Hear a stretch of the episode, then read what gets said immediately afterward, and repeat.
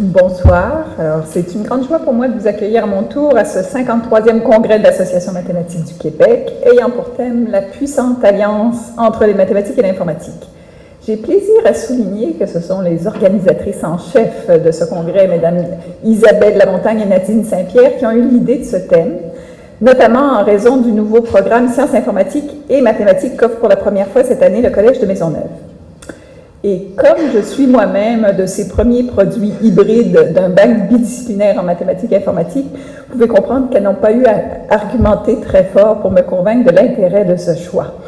Alors, avec ce thème, le Congrès nous invite en effet à réexaminer les rapports entre ces deux sciences pour en cerner les apports respectifs et comprendre davantage ce que cela signifie ou pourrait signifier pour l'enseignement des mathématiques.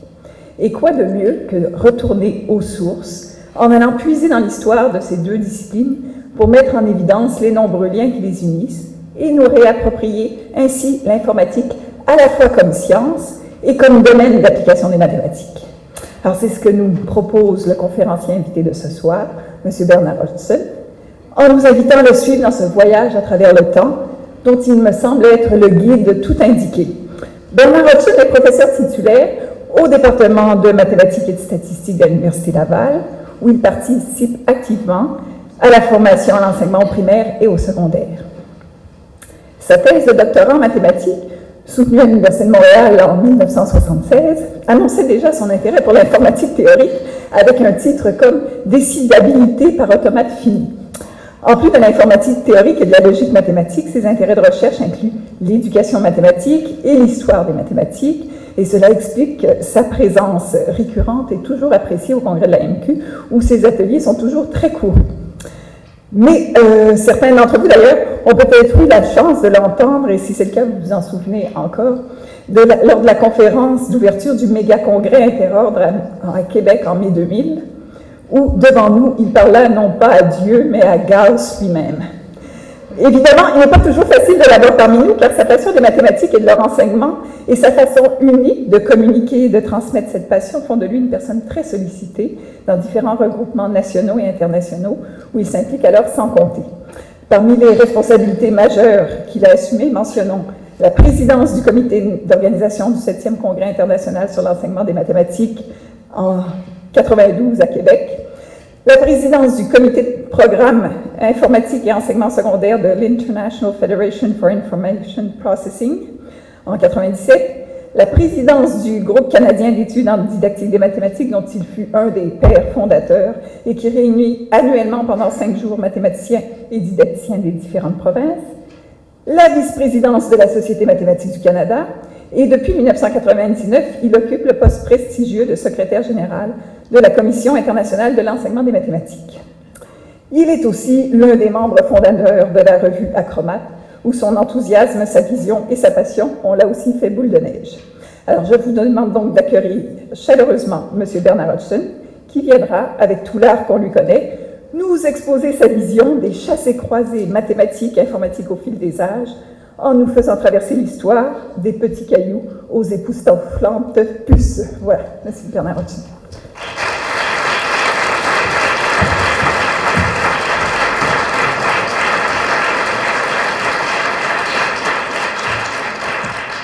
Bonsoir tout le monde. Merci beaucoup, France, pour ces mots d'introduction qui me coupent les jambes un petit peu. Euh, mais je vais essayer de faire ça de mon mieux quand même. Euh, je tiens à remercier euh, profondément et sincèrement les organisateurs du congrès et principalement Isabelle Lamontagne et Nadine Saint-Pierre de m'avoir invité à prendre la parole parmi vous ce soir. Parce que comme France vient de l'indiquer, euh, le thème qu'on m'a imposé, mais que j'ai accepté avec beaucoup de plaisir, bon, de bonheur, vous me direz tout à l'heure, mais avec beaucoup de plaisir en tout cas, c'est un thème qui rejoignait des choses qui me sont très chères, et notamment, ça me donnait une certaine marge de manœuvre pour parler euh, à la fois d'un point de vue historique, d'un point de vue de logique mathématique, d'un point de vue mathématique en général. Donc, euh, j'espère que certaines des choses que je vous proposerai ce soir comme éléments de réflexion euh, pourront parfois alimenter vos propres réflexions à cet égard. Cela dit, je tiens à dire tout de suite que euh, dès le départ, je me suis déclaré incompétent pour ce qui serait de vraiment apporter une critique de ce que pourrait être les nouveaux programmes Matinfo au Cégep. Euh, je laisse ce genre d'observation à des gens qui sont plus compétents que moi dans ces choses-là. Mes commentaires seront d'ordre plus euh, généraux. Il fallait bien que je vous montre des petits cailloux, alors les voilà. Excusez-moi, je cherche un document fondamental.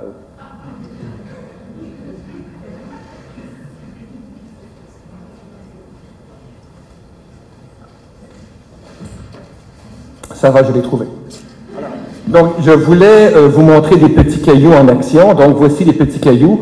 Euh, si vous ne le voyez pas, c'est qu'ils sont dans les poches du bon monsieur qui revient de garder son troupeau. Et bien sûr, comme tout berger euh, d'une certaine époque, il a voulu s'assurer à l'aide de petits cailloux que son nombre de moutons au début, à la fin de la journée, était le même. S'il y a eu accroissement, tant mieux peut-être, mais s'il y a eu décroissance, ce n'est pas très bon.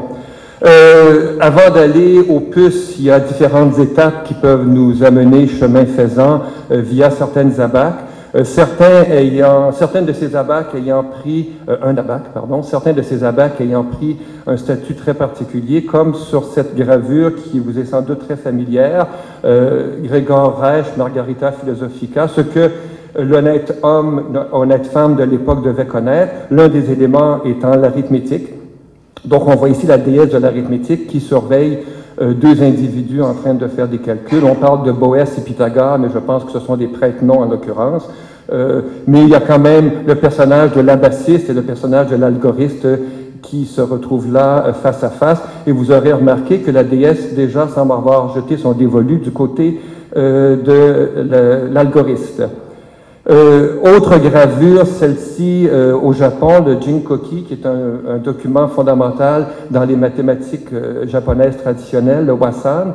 Et on dit de cette gravure que c'était pour encourager les marchands à utiliser la BAC. La BAC pouvait servir à favoriser les échanges entre marchands. Euh, aux époustouflantes puces, les puces auxquelles je pense ne sont pas celles qui seraient peut-être à la crinière de, cette, de ce noble animal, mais plutôt celles qui se trouvent dans la machine euh, qui est euh, sous l'animal. bien sûr, quand on pense à quelque chose comme ça, on pense peut-être à des individus enfin individus, le mot est mal choisi, à de joyeux personnages comme ceux-ci. moi, je vous avoue, je pense plutôt à un personnage comme celui-là. Euh, Leibniz a joué historiquement un rôle très important dans le fait de poser des gestes, mais aussi de proposer des programmes qui euh, se sont avérés extrêmement fructueux. Euh, dans les comptes rendus de l'Académie royale des sciences de Paris, 1703, il a un texte sur l'arithmétique binaire. Et c'est intéressant de voir ce qu'il a dit. Le calcul ordinaire d'arithmétique se fait suivant, excusez-moi, c'est pas ça que je voulais, se fait suivant la progression de 10 en 10. Bon, la façon dont on écrit les nombres. Mais Leibniz poursuit, mais au lieu de la progression de 10 en 10, j'ai employé depuis plusieurs années la progression la plus simple de toutes, qui va de 202, ayant trouvé qu'elle sert à la perfection à la science des nombres. Et Leibniz poursuit avec déjà certaines illustrations de comment le calcul, euh, la, base 2 peut servir, euh, à la fois pour écrire les nombres, comme ici, ou pour faire certaines opérations. Et il poursuit en renvoyant à la figure des huit kovas de la Chine ancienne qui était connue, euh, les kovas ou linéations de Foyi, et vous retrouvez ici ce qui s'appelle les trigrammes, euh, ce qui fait partie de l'écriture euh, chinoise traditionnelle. Et ça renvoie à une figure encore plus spectaculaire des 64 hexagrammes qui se retrouvent dans les euh, Yi Jin, pardon pour ma prononciation, euh, livre des mutations qui date du 7e siècle avant Jésus-Christ. Où manifestement, si on veut pas utiliser un langage moderne, la base 2 est présente ou du moins l'idée d'une dualité est présente en tout cas. Dualité omniprésente du côté asiatique, euh, le yin et le yang, et soit dit en passant, bon, France parlait de mon implication euh, légère mais soutenue à l'ICMI. Le prochain congrès ICME aura lieu en Corée en, 2000, en 2012 et les collègues coréens ont récemment euh, lancé leur logo qui est fort joli, fort asiatique, avec un élément ici dont je vous laisse deviner la pertinence. Euh, mon titre des petits cailloux aux époustouflants plus, bon, je viens de parler de cailloux, je viens de parler de plus. Euh, J'aimerais parler de chassé-croisé, parce que pour moi, chassé-croisé, ça renvoie à la danse. Et quoi de plus beau que d'imaginer les maths et l'informatique qui dansent ensemble? Évidemment, qui dansent de pair. Euh, c'est ce que j'ai voulu suggérer en mettant ce mot-là. Euh, quels autres mots faut-il dire? Au fil des âges, euh, comme je l'indiquais dans mon résumé, l'expression au fil des âges est un petit peu trompeuse ici parce que le mot informatique est relativement récent. On pourrait dire que les concepts informatiques sont vieux comme le monde pour certains.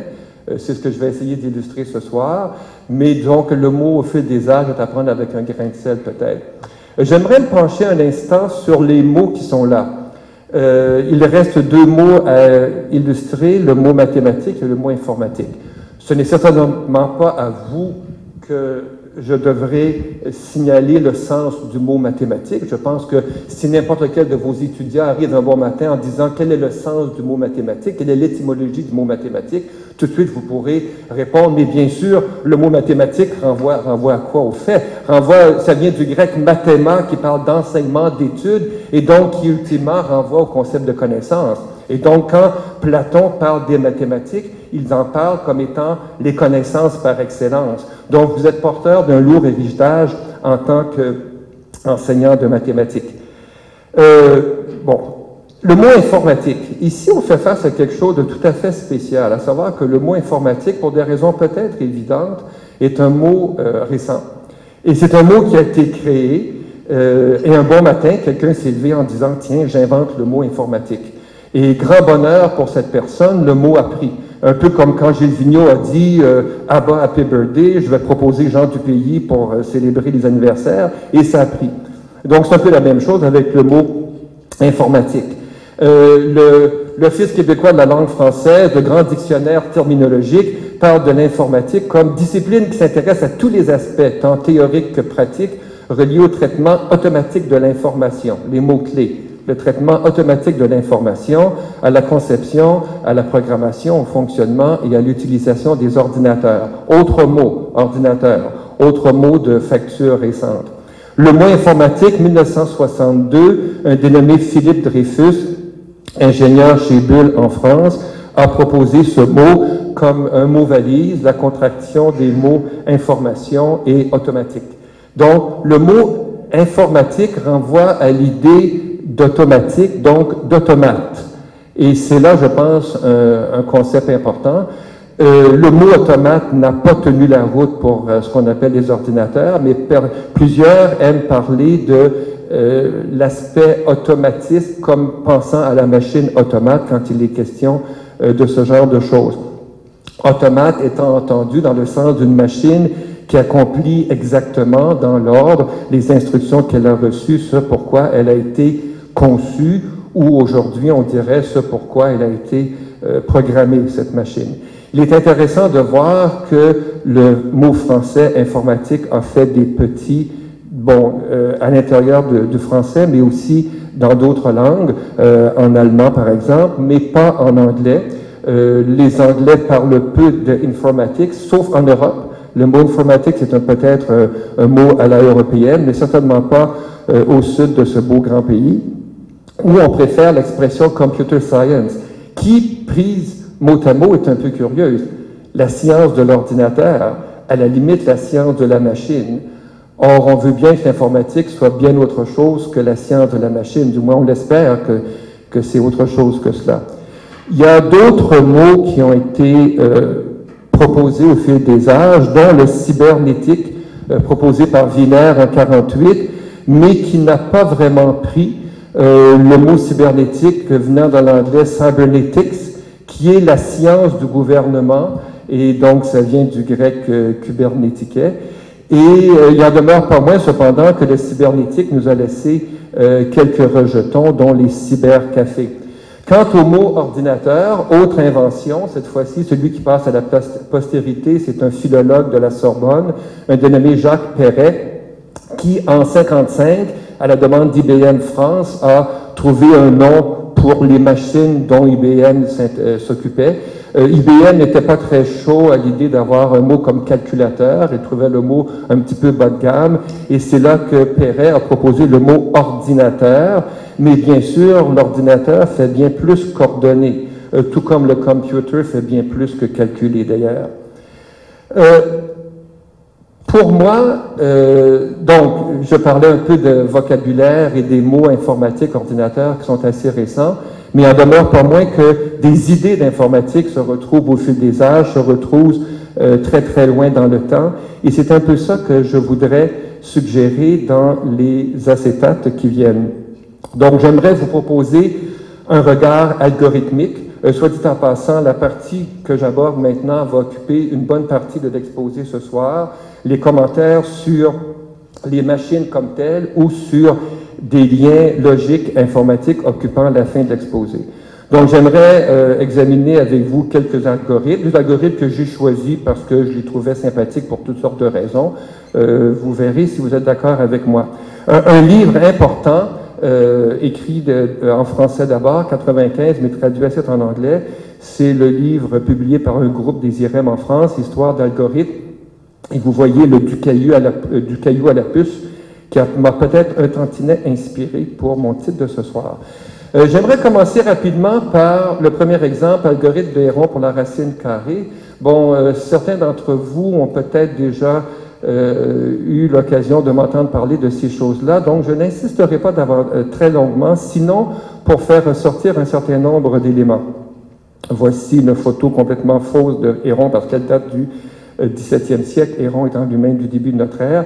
Euh, Héron a un texte qui s'appelle Les Métriques, où à un moment donné, il s'intéresse à un triangle de côté 7, 8, 9.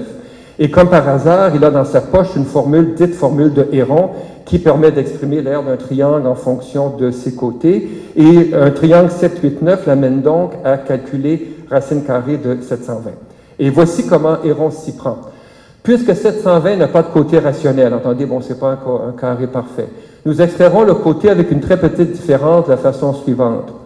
Comme le premier carré plus grand que 720 et 729, qui a pour côté, qui a pour racine 27, divise 720 par 27, cela fait 26 et 2 tiers.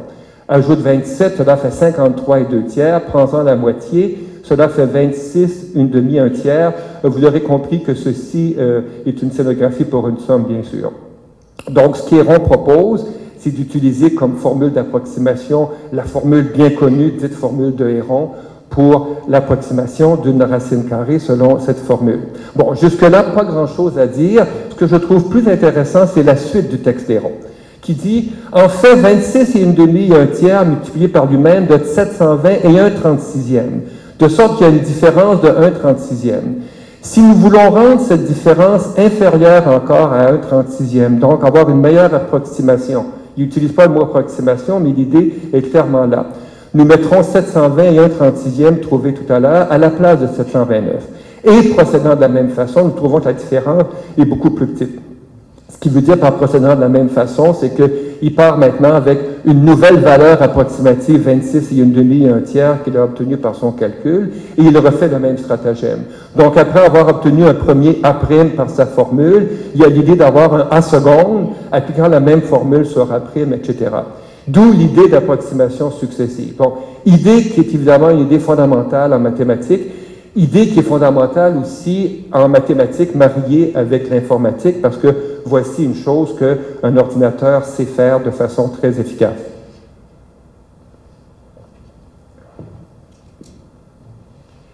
Donc, ce que je retiens de cet exemple-là, l'idée d'approximation, l'idée d'itération, un concept absolument fondamental en informatique, où l'idée qui est là, c'est d'avoir une certaine valeur initiale et d'avoir une relation de récurrence qui fait qu'on calcule une série de valeurs qui, si les vents sont favorables, ont un comportement qui fait notre bonheur pour le problème en cause. Dans, en l'occurrence, ici, pour la méthode de Héron en particulier, on est très heureux parce que ce que Héron propose est un processus qui est convergent et même qui est convergent de façon assez, euh, assez forte et même très forte. Euh, et là, des visions modernes, style Héron est un cas particulier du célèbre Newton-Raphson, et donc on peut démontrer facilement que la convergence est quadratique, l'erreur à une étape donnée étant le carré d'erreur précédente. On double le chiffre de précision à chaque itération. Donc, on a une notion d'algorithme, d'algorithme efficace. Cela dit, qu'est-ce qui a fait en sorte que Héron est arrivé avec cet algorithme-là? On ne le sait pas. Est-ce que c'était une partie du euh, folklore de son époque euh, Vraisemblablement que oui. Deuxième exemple, algorithme de multiplication égyptienne. Je vais le passer rapidement lui aussi parce que, bon, d'une part, c'est assez élémentaire, mais il me sert quand même à illustrer un certain nombre de points dont je souhaite parler. Le papyrus Rhine, soit dit en passant, si vous allez d'aventure par Londres, il est maintenant visible. Il a été longtemps caché dans les euh, bas-fonds du British Museum parce qu'ils avaient des problèmes de conservation. La lumière euh, affectait le, papyrus. Et bon, je l'ai vu moi-même il y a quelques années. À ce moment-là, il était en arrière. J'avais dû montrer pas blanche pour y avoir accès. Mais maintenant, euh, on me dit qu'il est disponible auprès du grand public. Euh, le, sur le papyrus Rhine, c'est une série de problèmes résolus et un des problèmes, numéro 32, demande notamment d'évaluer un certain produit. Bon, il y a une technique de produit qui est très bien connue. On part de 1 et on double, et on part d'un des deux facteurs, en l'occurrence 12 et on double aussi, et on observe que 4 et 8 donnent 12, et on fait à ce moment-là la somme des deux nombres correspondants dans la colonne de droite. Bien sûr, exprimé en langage moderne, ce que font les Égyptiens revient à appliquer une distributivité euh, bien choisie, remplaçant 12 par la somme 8 plus 4. Idée importante, je l'exprime en langage moderne, les Égyptiens utilisent le fait que tout nombre peut s'écrire comme somme de puissance de 2. Donc, ils ont une méthode générale parce que la colonne de gauche peut toujours servir à écrire un nombre quelconque. Donc, leur, algorithme peut être vu comme étant un algorithme général. Il y a, en langage moderne, une distributivité qui intervient ici. Donc, d'une part, l'observation d'une méthode générale, mais aussi la correction de l'algorithme, ce qui peut se justifier pour nous en utilisant un langage dont les Égyptiens, évidemment, n'avaient pas connaissance, mais ils en avaient peut-être une certaine intuition. Je n'oserais m'aventurer là-dessus. J'aimerais souligner un autre aspect. Dans l'écriture égyptienne, dont je ne parlerai pas ici, le processus de doubler, la duplication, comme on l'utilise ici, est une opération éminemment banale. Donc, autrement dit, en termes de complexité aujourd'hui, ça pourrait être vu comme une opération de coût zéro. Ça ne coûte rien de doubler des nombres. Pour nous, c'est pas aussi évident, mais pour eux, c'est facile. Donc, une certaine notion d'efficacité dans leur algorithme, quoique je mets entre guillemets ici, parce que c'est peut-être pas le sens moderne d'efficacité. Toujours dans le papyrus Rhine, problème 79 que vous avez dans le coin en bas ici. Le voici en gros plan. Et si vous préférez, bon ça c'est l'écriture égyptienne hiératique, une écriture cursive. Le voici, vous êtes peut-être plus familier en, hiéroglyphe. Bon, évidemment, là, vous allez dire que les hiéroglyphes ont des chiffres ici. Là, qui... Bon, oubliez ça, regardez plutôt ça. Si vous voulez lire les nombres qui sont là, il faut les lire de droite à gauche. Euh, ce que je vous montre là, c'est tiré du livre célèbre sur le papyrus Rhine de Rhine Mathematical Papyrus de Chase. Et voici le texte que Chase propose pour le problème 79. Vous avez deux colonnes de calcul. À remarquer qu'au bas des deux colonnes, vous avez les mêmes nombres, 19607, mais obtenus de deux façons. Et à la, gauche, à la droite, pardon, vous avez des notions de maison, chat, souris, etc de sorte qu'une lecture possible, est la lecture que tout le monde en fait aujourd'hui, le problème 79 raconterait quelque chose du style. Il y a sept maisons, dans chaque maison sept chats, chaque chat mange sept souris, chaque souris mange sept épis de blé, chaque épi de blé contient sept écates de grains, un écate valant une coupe de litre, environ 5 litres, je crois. Et on demande combien de choses en tout. Drôle de question, mais pourquoi pas? Si ce que vous voulez, dans le fond, c'est évaluer une somme d'une progression géométrique comme cela. Et ce qui est intéressant de voir, c'est que dans la colonne de gauche, de droite, pardon, modulo une petite correction, le scribe s'est gouré, il voulait écrire 2401 alors qu'il écrit 2301. On observe que dans la colonne de droite, on obtient ce nombre-là par une simple somme de puissances successives de 7, comme cela demande de le faire. Colonne de gauche, que se passe-t-il? Bien, il se passe la chose suivante. C'est qu'on est en train de voir cette somme de puissance, euh, les, termes d'une progression géométrique, euh, en mettant un certain facteur et en écrivant, en exprimant la somme en fonction d'une somme avec un rang de moins. Et si on regarde ce que fait le calcul de la colonne de gauche, le nombre 19607 est obtenu en faisant une multiplication égyptienne. Vous reconnaissez le processus ici. On a doublé ici, on a doublé là, et on a tout additionné. Donc, on a additionné ces trois nombres-là, et additionner ces trois nombres-là revient à faire sept fois le nombre qu'il y a ici. Et donc, les Égyptiens, dans, ce, dans la résolution de ce problème colonne de gauche, utilisent euh, cette méthode récursive où un problème est traité en le ramenant au même problème, mais avec un degré de difficulté de moins. Et cette vision d'un phénomène récursif est bien sûr un élément archi fondamental dans la vision de l'informatique d'aujourd'hui. Et je pense que comme mathématicien, on peut peut-être dire, notre habitude à nous, c'est davantage de travailler avec ce qu'on appellerait des formules closes. Alors que ce que propose le problème 79, c'est une vision récursive de la même situation. Et euh, bon, la formule close, je vous le rappelle, si besoin est, c'est obtenu en introduisant une certaine expression. On, multiplie cela par R de chaque côté et on fait la soustraction qui est à peu près évidente, du télescopage qui se passe. Euh, ce que je veux mettre en relief ici, c'est l'élément suivant. Il est fort probable que les intuitions, les visions que requiert le fait de fonctionner dans un cadre informatique sont pas ceux auxquels on est habitué. Algorithme d'Euclide, le célèbre algorithme d'Euclide pour calculer le PGCD de deux nombres. Ça se passe au livre 7 des éléments d'Euclide et ça se passe en deux propositions. La proposition 1, je lis l'énoncé, deux nombres inégaux étant proposés, le plus petit étant retranché du plus grand de façon réitérée et en alternance.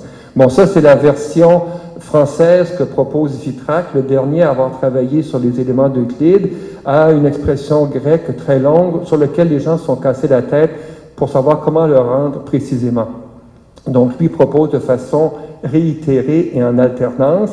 Si le reste ne mesure jamais le reste précédent jusqu'à ce qu'il reste une unité, les nombres initiaux seront premiers entre eux.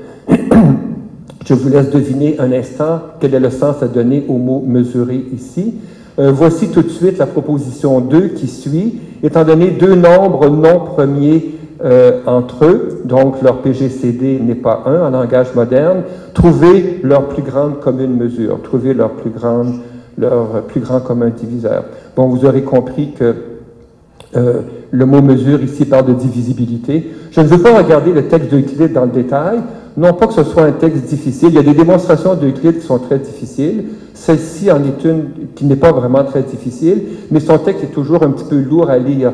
Mais ce que je voulais mettre en relief, on dit, bon, j'ai mes deux segments CD, AB. Si CD mesure AB, si CD est un diviseur de AB, bon, ça, c'est un certain cas de figure. Si d'autre part, CD ne mesure pas AB, le plus petit des nombres euh, AB, CD étant retranché du plus grand de façon réitérée et en alternance. Encore cette même idée.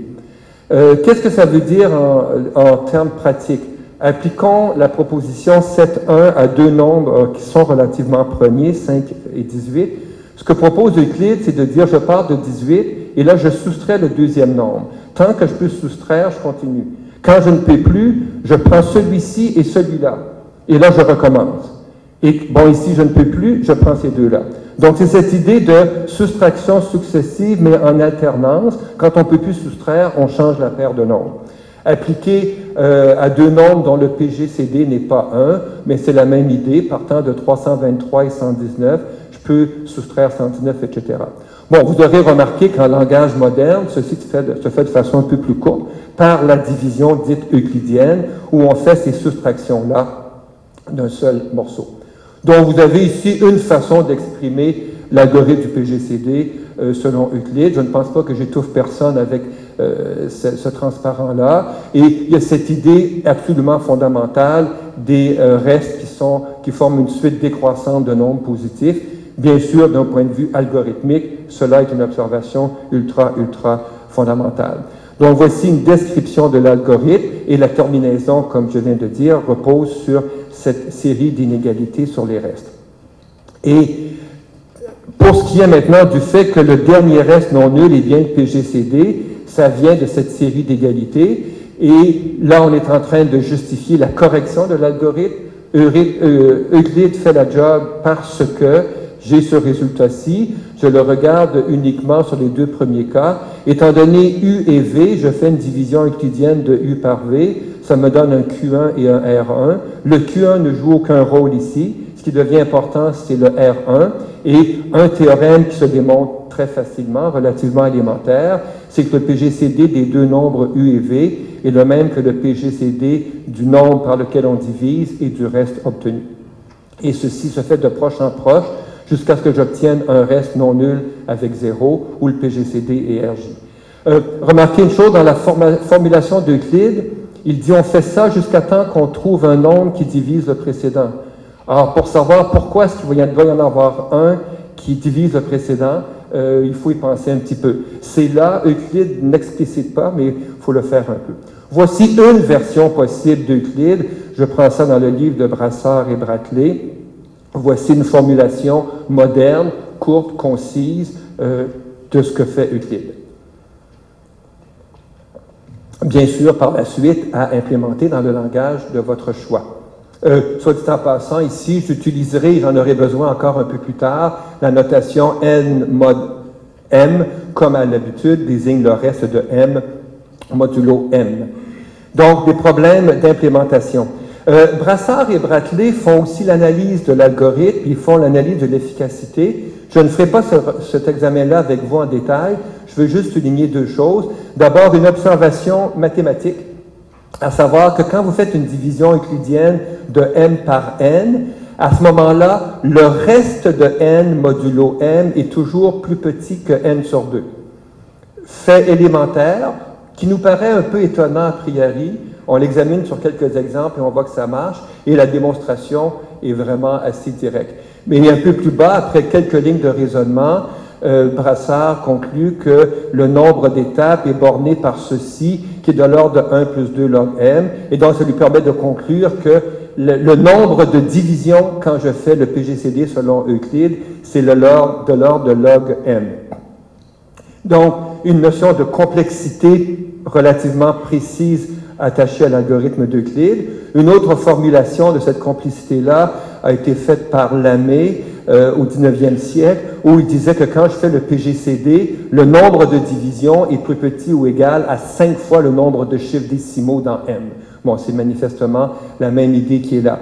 Et ceci, dans le cas d'Euclide, est bien sûr à mettre en opposition avec le PGCD calculé selon des manières plus pédestres qui seraient d'ordre M. Un bonus de l'algorithme d'Euclide, c'est qu'on peut se servir du calcul qu'on a fait pour exprimer le PGCD comme combinaison linéaire euh, des deux nombres dont nous sommes partis. Et l'idée, bien sûr, est que ce calcul-là me donne un lien euh, à tout le moins intellectuel entre U et V et le RJ qu'il y a là. Et pour voir ce lien-là, il faut voir ce que raconte chacune des équations. Et après ça, il faut remonter ça euh, à reculons, ce qu'on appelle couramment remonter cette chaîne de calcul. Et en l'occurrence, ça donne ceci. Application de l'algorithme d'Euclide, cryptographie euh, à clé publique, parlant d'informatique et de choses de ce genre-là, bien sûr que les questions de codage, d'encryptage euh, jouent un rôle fondamental. Euh, je ne suis pas un spécialiste moi-même des cryptographies puis des RSA et compagnie. Plusieurs dans la salle sont sans doute beaucoup plus calés que moi, mais permettez que je rappelle quand même seulement certains éléments. En fait, ce qui m'intéresse ici, c'est de dire où intervient Euclide. C'est vraiment ça qui est, mon propos. Euclide n'est pas que quelque chose de, joli sur papier, ça sert dans la vraie vie. Donc, je vous rappelle que la technique de codage RSA consiste à publier euh, dans un bouquin public deux nombres, un nombre n. Alors, je bâtis ma, ma, clé, je la bâtis en me donnant deux nombres p et q premiers que je garde secrets et en faisant leur produit n que je rends public. Je choisis bien sûr p et q assez gros et je choisis ensuite un premier e qui est un nombre premier relativement à P-1, Q-1. Euh, et il faut que P et Q soient assez gros pour que le E soit pas facile à, aller chercher. Et euh, bien sûr, euh, le, euh, la connaissance de E ne doit pas permettre d'aller chercher euh, P et Q. Ensuite, je me bâtis une clé privée D qui joue un rôle crucial que j'obtiens en travaillant modulo P-1, Q-1 et en prenant E exposant moins 1, donc un inverse multiplicatif. Et après ça, je reviendrai tout à l'heure sur les techniques de codage et de décodage qui en résultent. Et le point que je veux mettre en évidence, c'est que la deuxième étape, le fait que l'on trouve la clé privée, est une étape qui se fait grâce à l'algorithme d'Euclide. Euh, exemple concret, je choisis deux premiers très gros, très difficiles à casser, euh, P égale 47, Q égale 71. Je choisis un nombre E relativement premier à ceux-là, je choisis 79. Donc, ma clé publique devient 3337 et 79. Marie m'envoie un message petit m qui va être chiffré euh, à l'aide d'un code. Donc, ce qu'elle fait, Marie, c'est qu'elle prend euh, son message M et elle le fait exposant E, qu'elle connaît, et elle travaille ensuite modulo N, qu'elle connaît aussi. Et donc, ça lui donne un nombre C qu'elle m'envoie. Et moi, grâce ensuite au D que je suis seul à connaître, je peux faire C exposant D. Et quand je fais ça modulo N, ça me donne le message M en texte clair. La question devient comment ai-je trouvé cette clé? Bien, comme je disais il y a une minute, le D, ma clé privée, c'est l'inverse multiplicatif de E modulo P-1, Q-1. Si vous préférez, D satisfait la congruence, ED est congruent à 1 modulo P-1, Q-1. Dans mon exemple, ça revient à 79 D congruent à 1 modulo 3220. Et donc, euh, ça veut dire qu'il existe un certain cas satisfaisant cette équation-là. Et cette équation-là, évidemment, ça sent Euclide à plein nez. C'est-à-dire, j'ai un nombre qui a été exprimé comme une combinaison linéaire de deux nombres dont le PGCD est 1. Donc, il est clair que les nombres D et K sont des nombres qui interviennent dans un calcul de PGCD à la Euclide. Et remontant la chaîne, je trouve D égale 1019.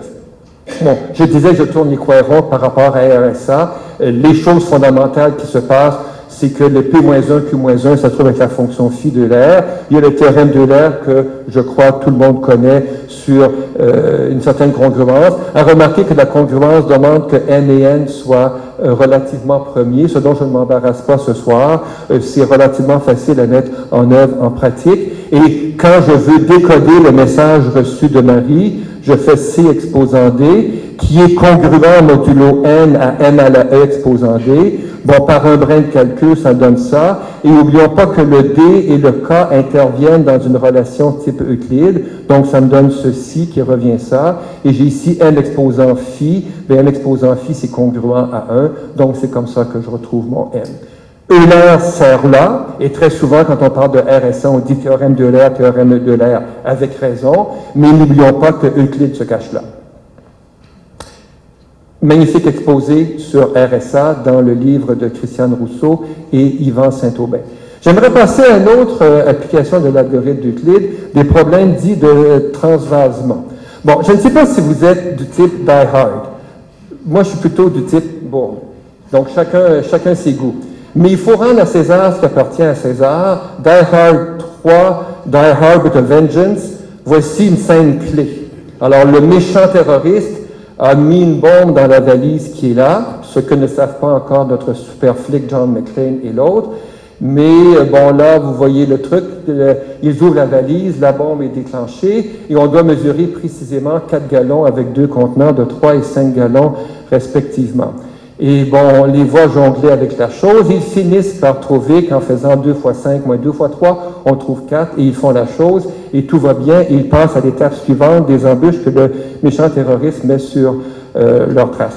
Je ne sais pas si le super flic John McClane a étudié dans le livre de son homonyme Sanders McLean.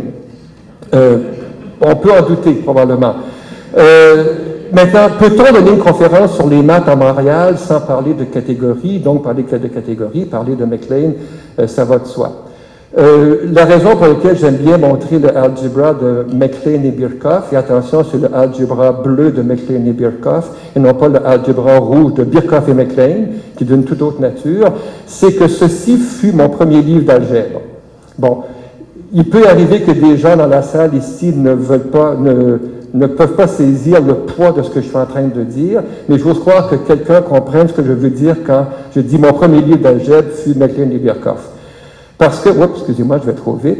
Parce que ça ressemble à cela. Par exemple, l'algorithme d'Euclide intervient à la page 150 quelle. On est dans les corps, on parle de corps de caractéristiques infinies et tout et tout. Et là, on parle de l'algorithme d'Euclide dans le contexte d'anneaux généraux, etc. Mais il fait remonter la chaîne un peu plus tard. Mais remarquez que toujours vous avez ce genre de diagramme-là, très typique de l'approche que MacLean favorisait.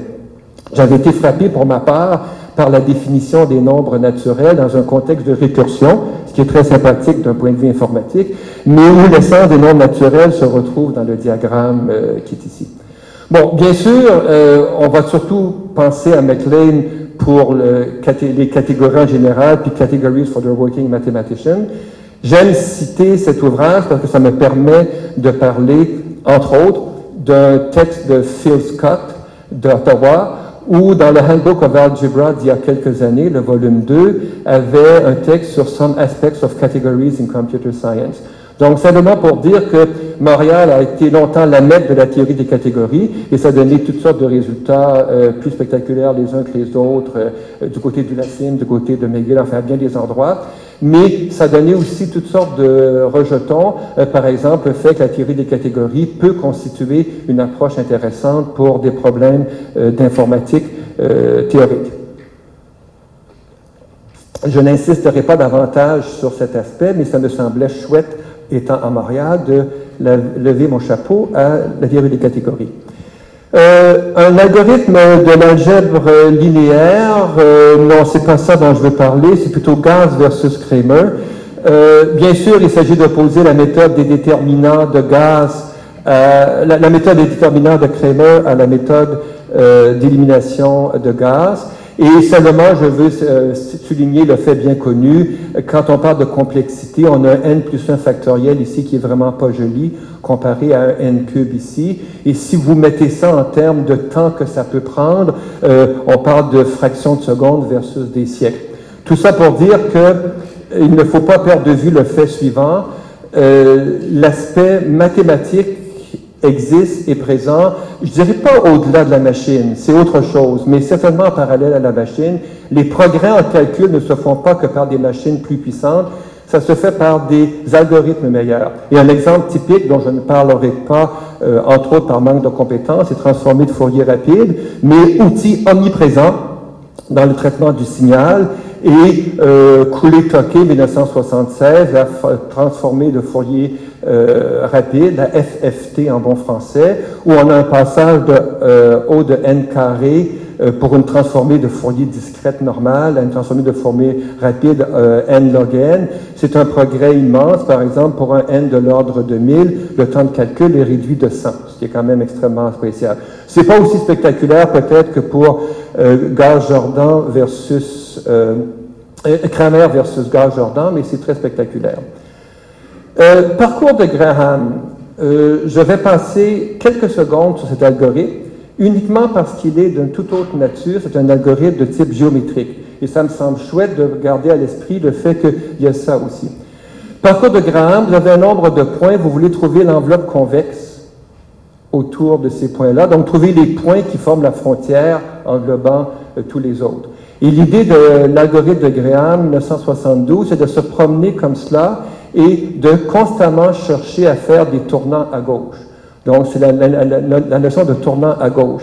J'ai lu simplement quelques étapes au départ. Je pars avec mon nuage de points, je choisis le point le plus bas, et là, je balaie les autres selon les angles, et là, je choisis le premier que je rencontre selon les angles, P1.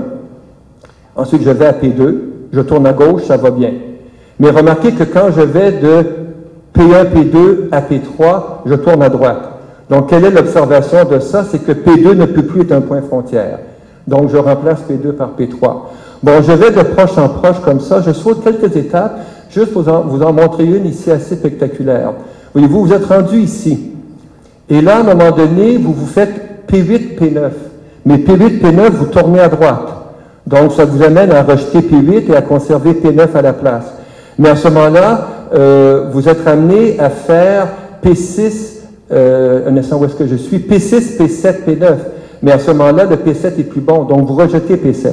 Autrement dit, c'est toujours l'idée tourne à gauche, tourne à droite qui détermine la chose, et après un certain nombre d'étapes, vous arrivez avec ça.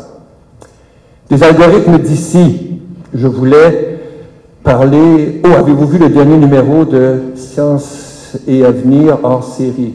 Bon, vous l'avez, si vous êtes comme Jean Dion, abonné à tout ce qui se publie sur la Terre, vous l'avez reçu il y a quelques semaines. Ce n'est pas encore en kiosque. Mais il y a dedans, euh, c'est le numéro d'octobre-novembre, il y a un très joli article sur euh, Simon Plouffe.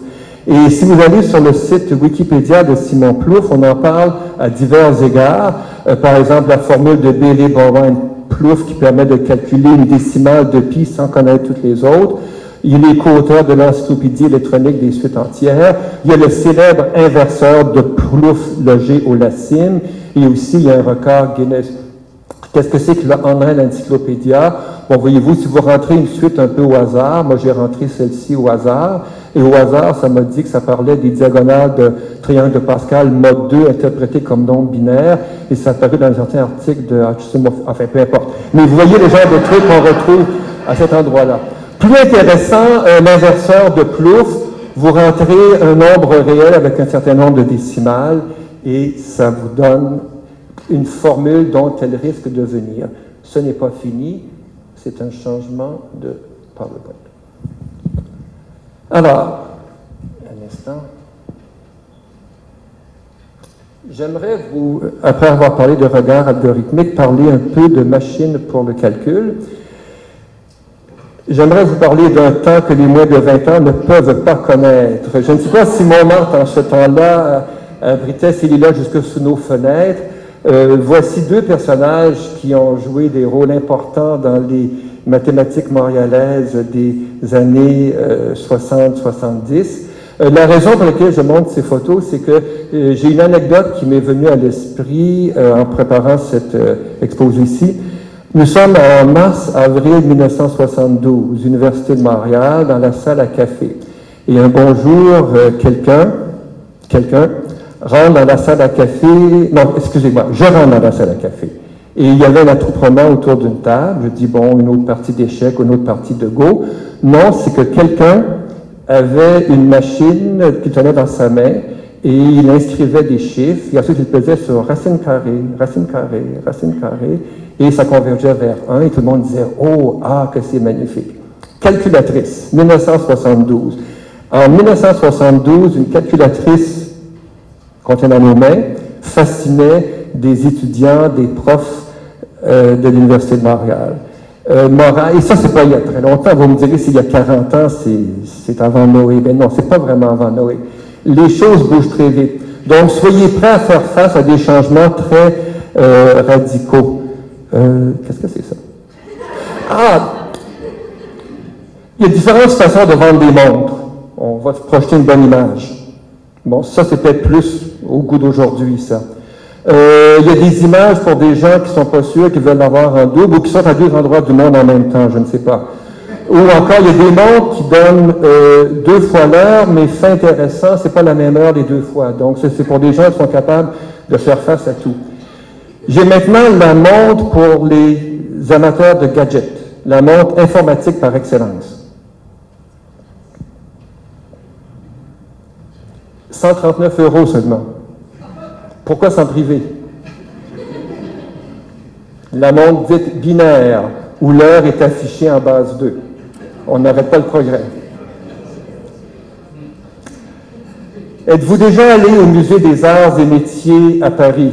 Musée dont la mission est de servir de dépôt des inventions neuves et utiles, musée de l'innovation technologique. En tant qu'enseignant, vous avez accès gratuitement à ce musée, comme dans moult musées en France d'ailleurs.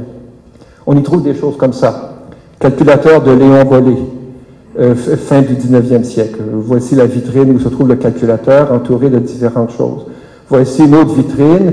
Euh, voyez-vous, ça ici, ce petit objet-là, c'est ça, ce sont des rouleaux de Népère. Donc c'est comme les bâtonnets de repère, mais sous forme de rouleaux. Voici un, un abac rhabdologique de Claude Perrault, 1675. En fait, c'est une copie de. Euh, je vous laisse comme exercice du week-end de connaître l'étymologie du mot rhabdologique. Euh, je vous donne un tuyau. Si vous allez manger dans un restaurant chinois, vous mangerez un repas rhabdologique. Euh, voici un autre truc rhabdologique. Ça, ça vient de chez moi. C'était dans une boîte de cornflakes il y a quelques années. Enfin, donc, ce sont des gadgets qui existent encore aujourd'hui. C'est surtout ça que je vais vous montrer. Des pascalines. Et non pas la pascaline, mais des pascalines, parce qu'il y en a beaucoup. Donc, machine faite par Pascal pour aider son papa à faire de la comptabilité. Voici une pascaline de ventre ouverte, de ventre ouvert, pardon.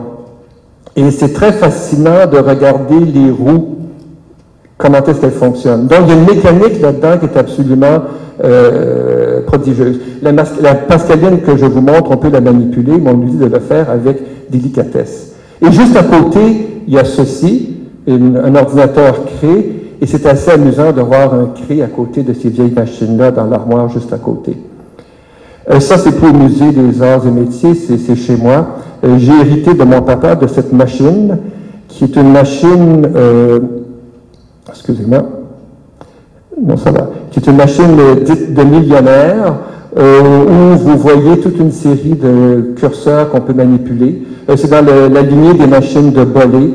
On, a les quatre opérations. Cette machine est célèbre parce qu'elle faisait des multiplications et des divisions. Et la multiplication se fait à l'aide de cette manette ici, où on peut euh, déplacer. On rentre l'un des produits chiffre à chiffre, et ce faisant, il y, a, tout un d'eau qui se déménage. C'est très beau, et ça fait un bruit absolument euh, prodigieux. Et euh, cette machine était, par exemple, abondamment présentée dans un livre du début du siècle. Je saute beaucoup de choses en parlant des machines, parce qu'on pourrait parler de ENIAC, de Feynman, enfin des premiers ordinateurs. je reviens plutôt aux puces comme ça, euh, je mentionne une autre anecdote historique. Je ne sais pas si plusieurs parmi vous ont connu le langage APL et Programming Language. Il s'avère que Laval était une des mecs du, de APL dans les années 60 parce qu'un des informaticiens là-bas était tombé en amour avec euh, APL. Je vous signale une chose. Quand j'étais étudiant, il y a des, il y a des, quand j'étais étudiant, pardon, il y a des collègues qui sont tombés vraiment là, dingues par rapport à APL pour une raison plutôt que de prendre un paquet de cartes perforées, d'aller les porter et de recevoir le lendemain l'information qu'on avait oublié de fermer une parenthèse, qu'il fallait tout reprendre, avec APL, tel qu'implémenté à Laval, en tout cas, ça se faisait en temps direct. Donc, on était devant non pas un écran, mais un terminal de papier, et on écrivait une phrase, on appuyait sur un bouton, on attendait quelques secondes, et du coup, tchoc, tchoc, tchoc, tchoc, tchoc, l'ordinateur répondait. C'était un changement de comportement majeur. Et il y a, tant de choses qu'on tient pour acquis aujourd'hui qui n'existait pas il y a si longtemps. Logique mathématique et informatique. Je sens que France va me dire bientôt que le temps me manque ou le temps va bientôt me manquer. Euh, Eussé-je eu le temps, j'aurais souhaité pouvoir lire un peu à fond l'introduction que Leibniz fait à la science générale. C'est tellement beau. Puisque le bonheur consiste dans le contentement, et le contentement durable dépend de l'assurance que nous avons de l'avenir, fondée sur la science que nous devons avoir de la nature de Dieu et de l'âme. Demain, il s'ensuit que la science est nécessaire au vrai bonheur. Bon, on est certainement d'accord avec la conclusion, sinon avec les prémices. Mais la science dépend de la démonstration et l'invention des démonstrations d'une certaine méthode qui n'est pas connue de tout le monde.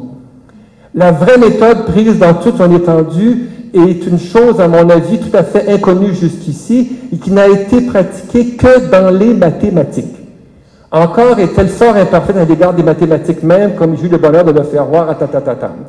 Cependant, si la méthode des mathématiciens n'a pas été suffisante pour découvrir tout ce qu'on pouvait souhaiter d'eux, elle a été au moins capable de les garantir des fautes.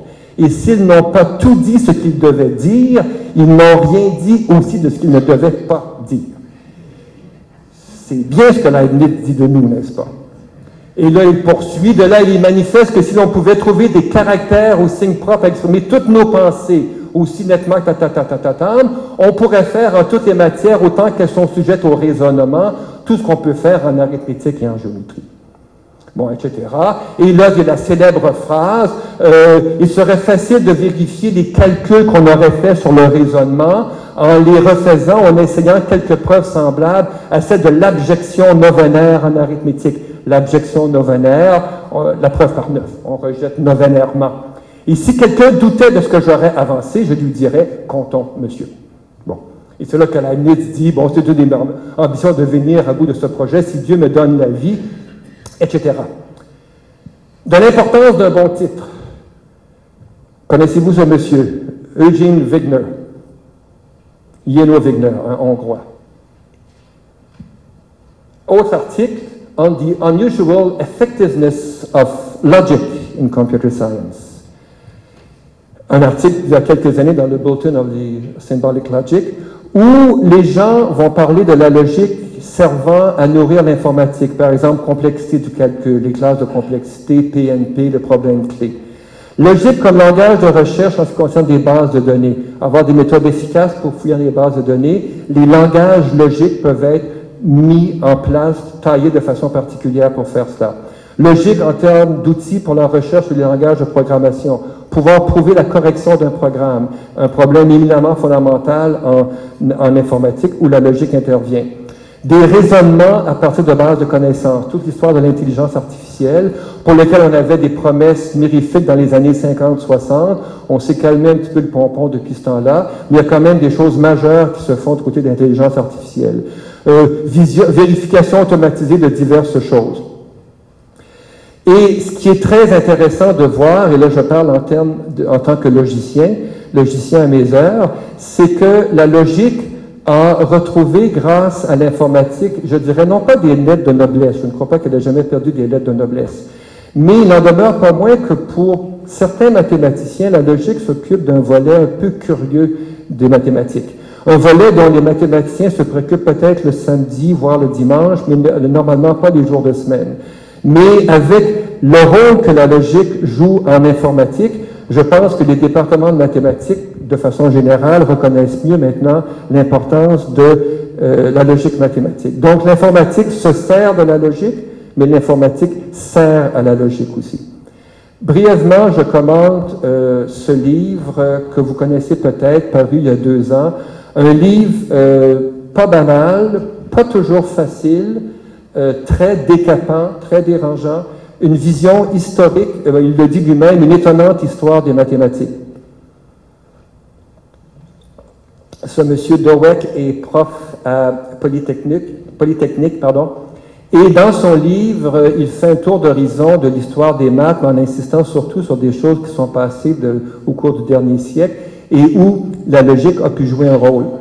Et il insiste sur un certain nombre de faits. Par exemple, le raisonnement. À un moment donné, le raisonnement était strictement une question de méthode en mathématiques. On voulait que les étudiants de maths apprennent à devenir bons en raisonnement. C'est un outil de travail. Changement de perspective, le raisonnement n'est plus seulement une méthode, c'est aussi un objet d'étude en soi. On se penche sur le raisonnement. Autre euh, vision importante que la logique, le calcul a apporté aujourd'hui. Tout n'est pas calculable. Donc, tout n'est pas transférable sur un ordinateur, ou à tout le moins les ordinateurs tels qu'on les connaît. Donc, il y a encore de l'avenir dans le métier de mathématicien. Euh, une thèse que euh, défend avec force. La notion d'algorithme est fondamentale, fondamentale, dit-il. Et elle est aussi importante en maths, c'est aussi important pour des gens qui veulent devenir bons en maths de comprendre la notion d'algorithme que de comprendre la notion de raisonnement. Euh, a aussi de très belles pages sur l'ordinateur comme instrument. Euh, l'ordinateur comme non pas seulement calculateur, qui nous permet de faire des calculs qu'il serait invraisemblable de faire à la main, mais aussi l'ordinateur comme outil qui prolonge la faculté de raisonner.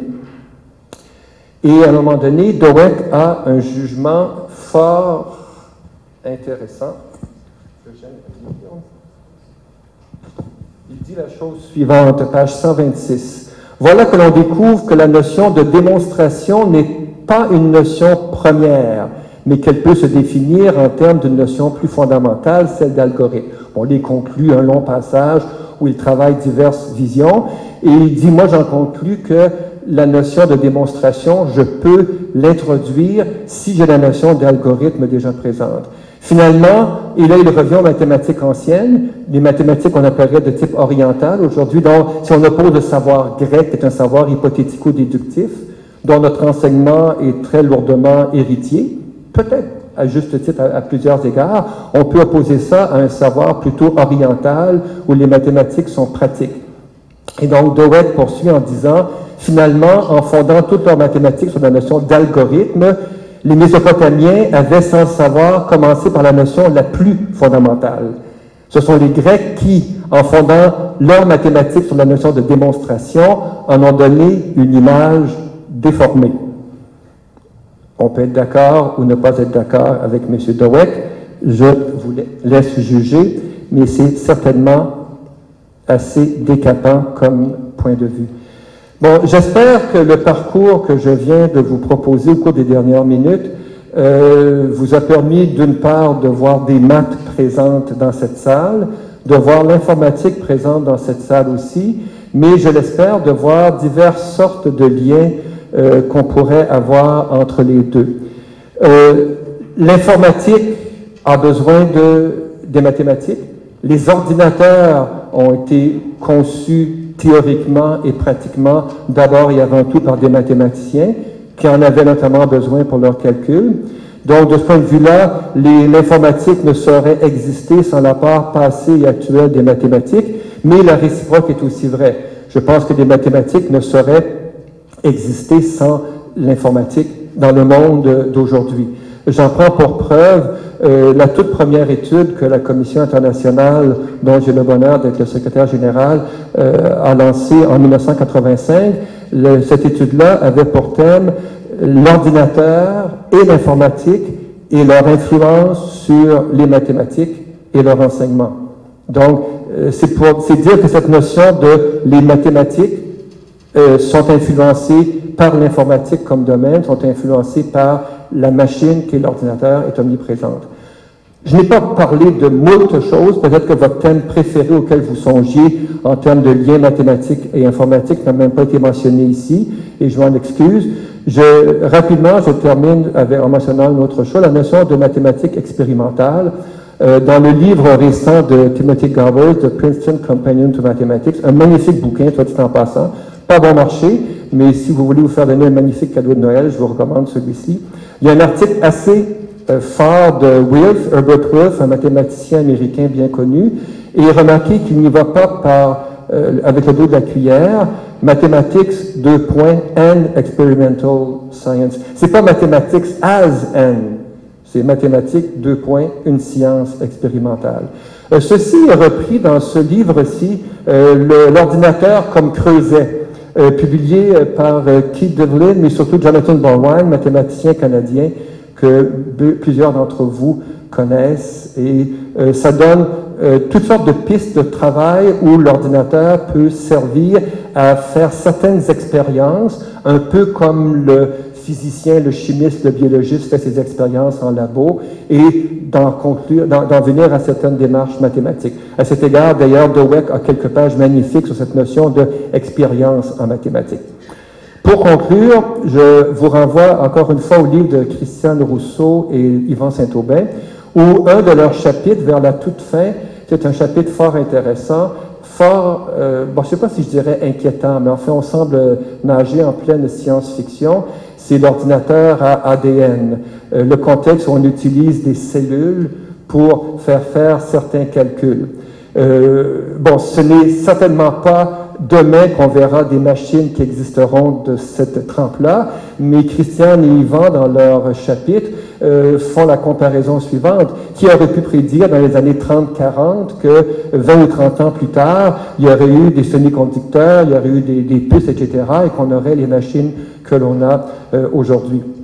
Bon, jusqu'où est-ce que ça ira? Euh, jusqu'où ira ce que l'ordinateur peut faire?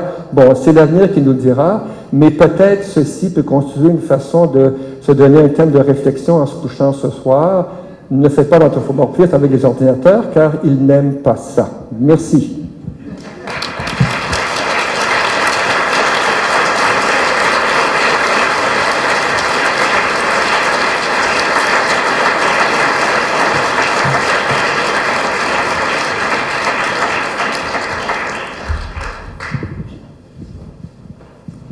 peut-être prendre une ou deux questions?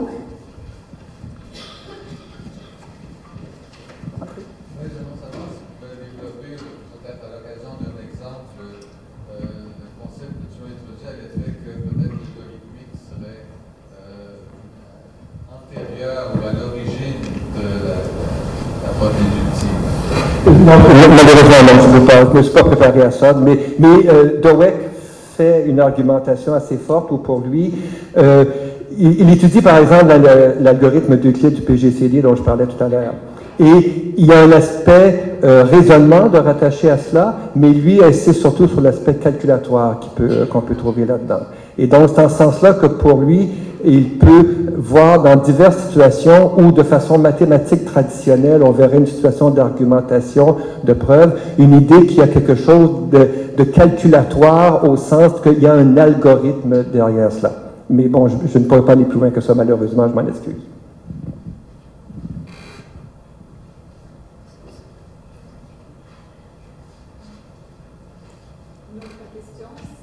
Il y a une question là-bas.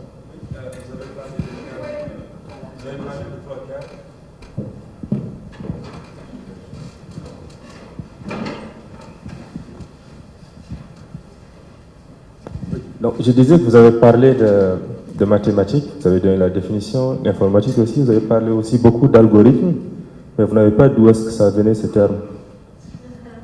Ah, merci, ça c'est une question à laquelle je sais répondre.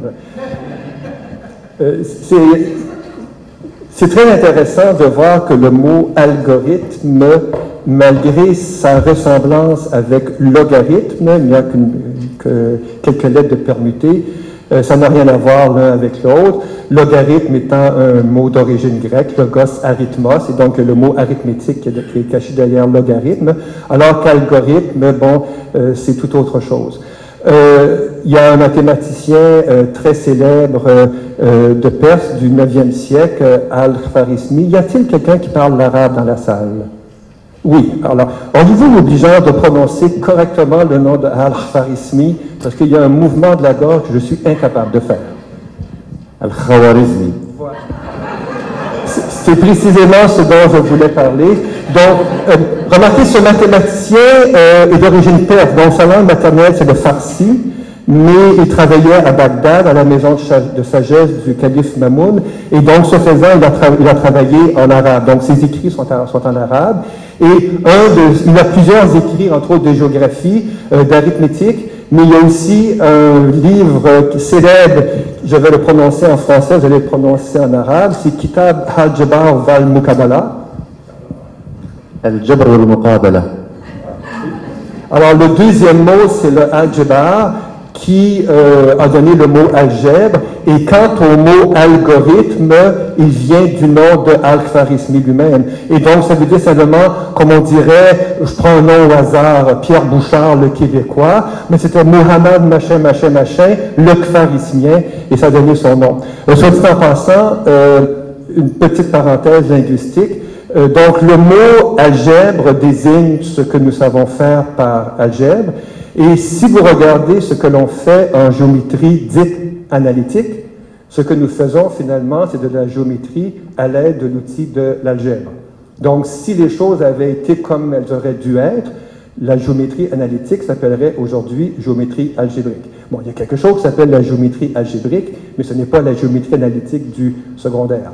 Pourquoi est-ce que la géométrie analytique s'appelle analytique et non pas algébrique? Pour des raisons de, je ne sais pas si je dirais de racisme ou quoi. Euh, le mot algébar venant de l'arabe, donc d'une langue moins noble que le grec, n'était pas bien perçu euh, dans la société européenne d'une époque donnée, alors que le mot analytique, ça renvoyait au processus d'analyse des Grecs et la synthèse et l'analyse, et tout le monde trouvait ça très beau, et donc la géométrie analytique c'est géométrie analytique. Et effectivement, il y a un phénomène d'analyse en, géométrie analytique au sens de analyse-synthèse de la logique. Mais euh, le mot algèbre aurait été beaucoup plus euh, approprié, mais la vie en a décidé autrement.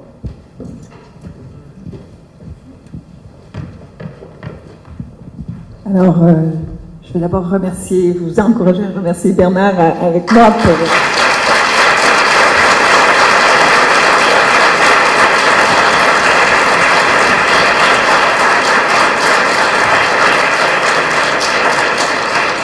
Je retiendrai surtout que derrière RSA se cachent Euler et Euclide à la fois, et je pense que c'est peut-être une des leçons à garder derrière les outils qu'on utilise, il y a des mathématiques et d'aller faire l'effort peut-être de s'y intéresser et de les faire ressortir un petit peu pour que le rapport à l'informatique ne se situe pas essentiellement à l'interface, mais qu'on se réapproprie cet objet-là comme étant un sous-produit euh, de tout le travail mathématique qui a pu précéder. Alors, euh, sur ce, je vous encourage, je vous invite à vous joindre à notre dégustation de bière qui va se tenir au Vivoire, si je ne me trompe pas. Tout à fait. Alors, euh, merci encore et